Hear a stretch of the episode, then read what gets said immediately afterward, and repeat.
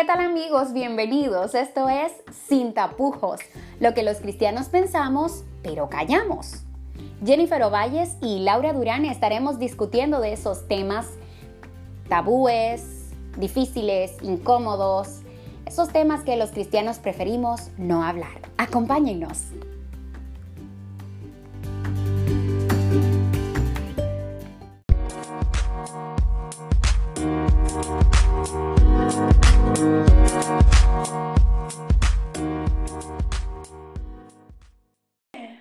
Bueno, hoy vamos a hablar de un tema que en verdad no callamos, pero no lo decimos completo.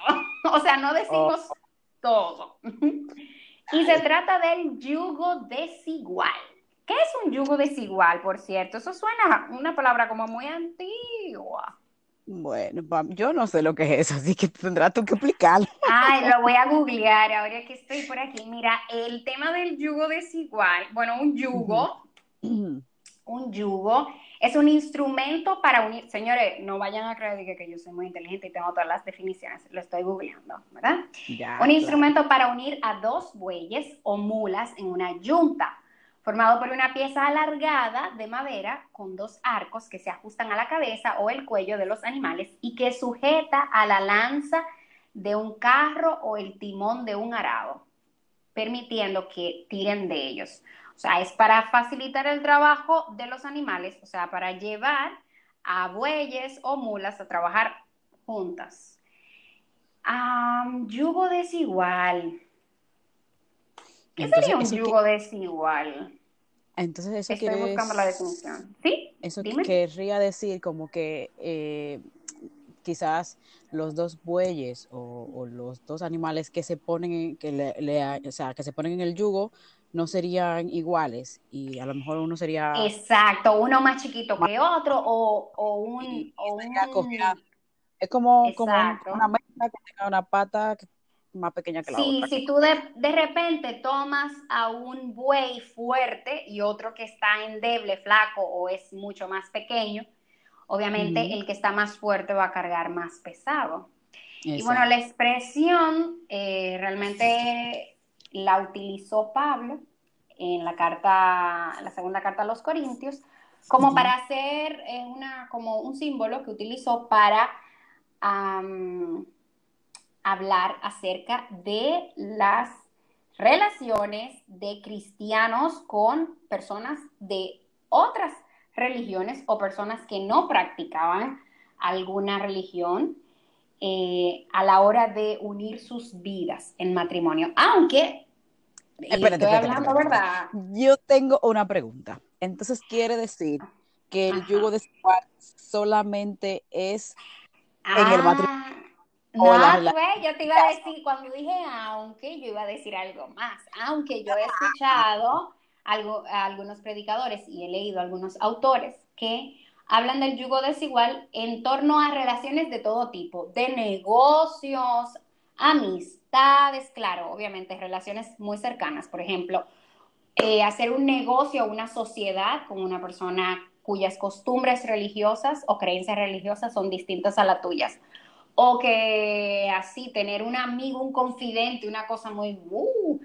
eh, igual, cuyas creencias son distintas. Eso suena, tú sabes que en la sociedad en la que nosotros vivimos, así, una sociedad postmoderna, eso suena un poco antiguo, ¿verdad?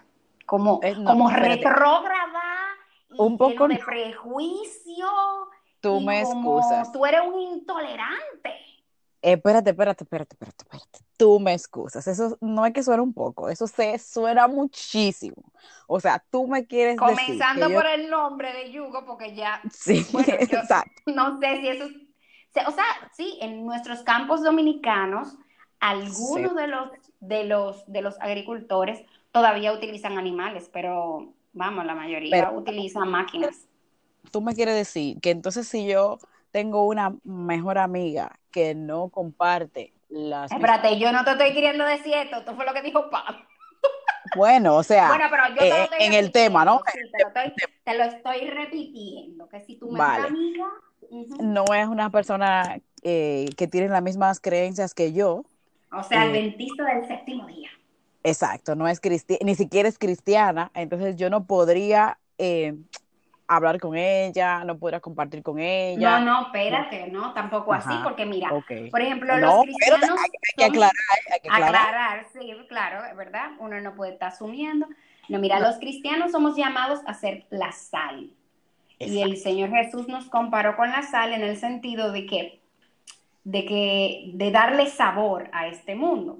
Ahora, yo creo, y te digo yo creo, pero, pero no fue que yo me lo inventé, la verdad, tengo que atribuir este pensamiento a John Paulin, eh, un, un, teólogo muy, una autoridad en la iglesia adventista, que habla acerca del tema y él dice que no todos los cristianos como que tienen el, el don, por así decirlo, la, la, fortaleza de ser sal, o sea, de mezclarse con otras personas que no tienen creencias religiosas o cuyas creencias religiosas son muy diferentes a las suyas y poder salarlos, o sea, en vez de dañarse, por así decirlo, o cambiar. O sea, en vez de cambiar, en vez de cambiar tu, personalidad y tu forma de ser y las cosas que tú crees. Sobre todo tus creencias, sobre todo tus creencias. Porque, porque si habláramos con Dale Carnegie, estoy muy, estoy muy filósofa hoy, pero si habláramos con él que habla acerca de cómo influir, tú tuviste el librito amarillito ese, cómo influir, cómo ganar amigos e influir sobre los demás.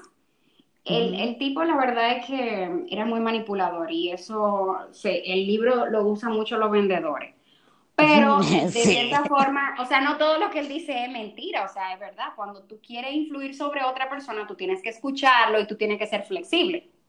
Claro. Pero entonces ser sal, tú tienes que, exacto, tú tienes que mezclarte. O sea, para poder ser sal, tú tienes que mezclarte. La sal no, cuando se mezcla con los alimentos, no se ve, ¿verdad? Sí, eh, pero está, se distingue, pero, se siente. pero está, pero se siente, exacto. exacto. Entonces, él, él dice que no todos los cristianos tenemos ese llamado o tenemos esa fortaleza o ese don, no sé, no, ahora no preciso bien el, término específico que utiliza, pero la idea es básicamente esa, que no todos podemos ser sal. Bueno, entonces otra cosa que, yo tengo, bueno, con respecto al tema tengo algunas inquietudes. ¿Existe yugo desigual dentro de la iglesia? Ay, Dios. yo creo que pues sí, porque yo considero que... Tú me, espérate, tú me preguntaste primero y lo dejamos así como que abierto, con una amiga, una amiga, mi mejor amiga, no cree. Mira, yo, yo creo eso, o sea, que, que, que tú puedes ser sal, ¿verdad? Que tú puedes, no todo, ¿verdad? Tienen ese, esa fortaleza, pero hay quienes pueden hacerlo.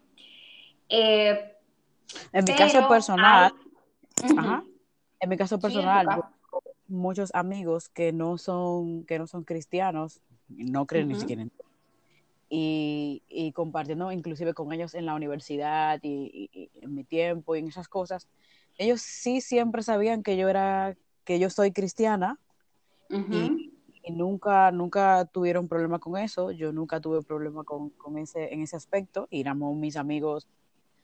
Y ellos respetaban tus creencias y tú respetabas la de ellos. Exacto, entonces Considero que, que, no es que, que, sea como yugo desigual, oye, no me voy a reunir con nadie en el mundo y voy a hacer una burbuja. imagínate. imagínate, pero sí saber que tú tienes un estilo de vida, tienes unas creencias, has creído en algo y simplemente es como, creo en esto, tú lo aceptas, bueno, ya. Es que mira, piensa, por ejemplo, en esa mejor amiga, ¿verdad? Y tú tienes un problema de fe tú de repente sientes que tu fe se está tambaleando, te sientes muy tentada, o, o, tal vez, o sea, son dos temas diferentes, o te sientes muy tentada o, o sientes que tu fe está tambaleándose o, o, sientes dudas sobre, sobre la voluntad de Dios en tu vida. ¿Tú se lo vas a decir a tu amiga que no cree en Dios? Bueno, tal vez sí, tal vez no, dependiendo de qué O sea, no, yo te estoy preguntando a ti, a ti. A mí, bueno, a mi amiga, si a esta amiga, pues sí se lo diría. Ahora, ese es mi caso personal. Pero, ¿y qué respuesta ella te podría dar si ella no cree en Dios? Bueno, ella no cree en Dios, me va a decir, bueno, si tú no sabes, ¿qué te puedo decir yo? Pero yo tendría, yo tendría la confianza de contárselo. Porque. Ya, bueno, entonces ahí yo iba. Ella no, me, no tal vez no me puede ayudar, pero sí no me va a juzgar por eso. ¿Entiendes? Ya, pero entonces Sí, pero al final tú andas buscando una ayuda. Vale. Es verdad, pues, necesitas un desahogo, es cierto, tú Exacto. necesitas un desahogo, pero al final de los finales tú necesitas una ayuda. No es simplemente un desahogo, porque si es desahogo, escríbelo en tu diario. No sé. O sea, digo yo, yo siendo yo, que soy práctica, que en, esa, en, en eso me parezco a los varones, que cuando voy a contarle algo a alguien, espero escuchar un consejo, no simplemente que me escuche. Porque yo, como hablo sola, cuando quiero ser escuchada, pues yo hablo en voz alta y ya, o lo escribo, yo tengo diario y lo escribo. Pero cuando yo le, se lo digo a alguien, no solo espero como que me mire y asienta, sino como que me diga algo. Bueno, pues está, pues, pues sí, pues, pues para esa, entonces para eso obviamente no puedo utilizar esa mejor amiga. Tendría que utilizar a otra mejor amiga.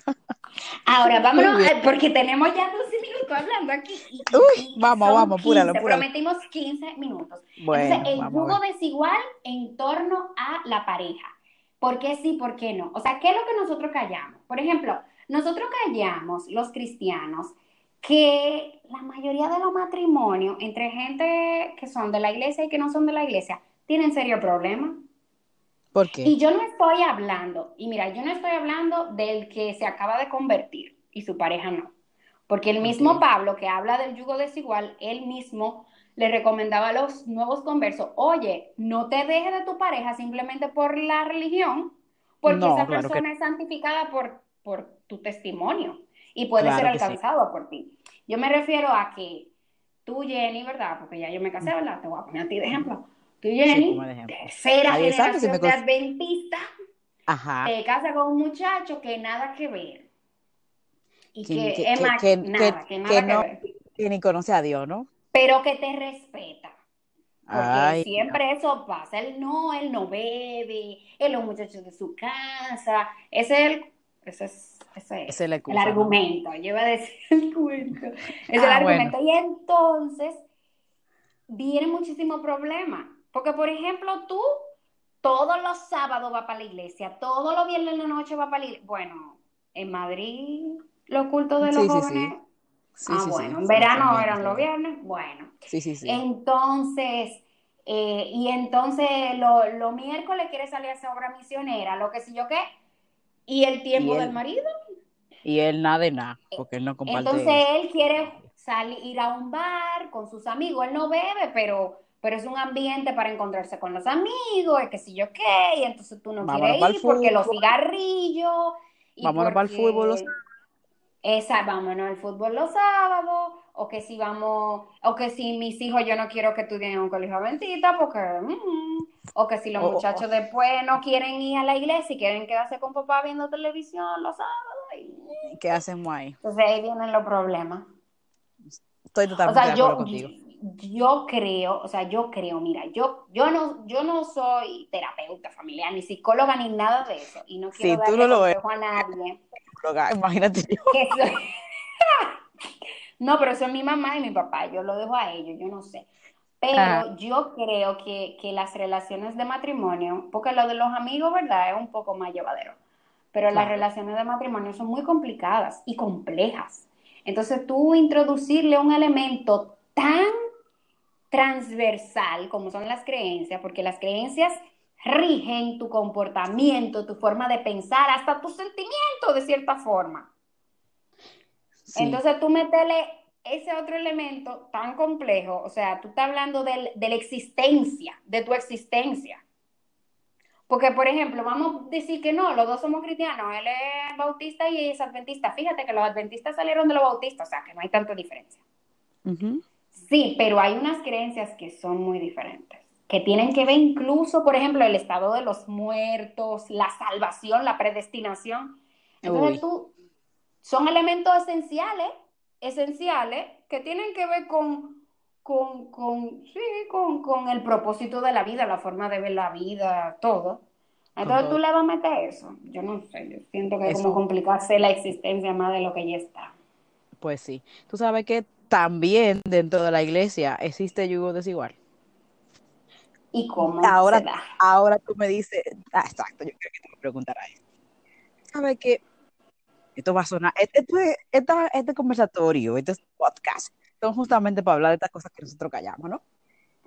sabes que como cristianos, hay algunos cristianos que son un poco más abiertos que otros con cosas. Ah, tú dices cristianos de derecha y de izquierda, porque yo le pongo partido a cada uno. Ah, bueno, pues aquí, no son de extrema derecha, de extrema izquierda, otros somos de centro, yo me considero de centro.